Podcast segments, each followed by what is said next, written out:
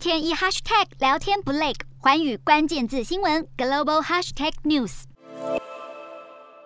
在德国布兰登堡这座白色的超大型球形建筑，尽管很有味道，但却被视为绿色燃料气体的未来，因为这里是一座生殖甲烷工厂。从玉米、草料到动物的排泄物，这些牧场里常见的有机废弃物，通通能拿来当成原料。只要放进巨大的圆筒，由细菌促成腐殖过程之后，就能得到被视为洁净能源之一的生殖甲烷，更被视为是绿色天然气。一座中大型的生殖甲烷。工厂有如迷你的发电厂，足以让一个二十户的小农村达到家庭暖气用电的自给自足。而在乌俄战事爆发后，更有农民投书给柏林当局，呼吁正视沼气发电的潜力。因为德国有五成五的天然气、半数煤炭以及大约三成五的石油都仰赖俄罗斯进口，但如今为了配合国际制裁，正在积极寻求再生能源转型。其实早在两千年代初期，沼气曾经在德国盛。及一时，不但受到政府大力支持，更领先欧洲。但升殖甲烷在大规模工业化时，伴随水污染跟污染气体泄漏等风险，再加上原料使用农作物挨烘、雨量征地、与人争食。二零一四年反对声浪四起，从原本超过一千五百座大举下滑，只剩不到一百座。去年更只剩下六十座厂房。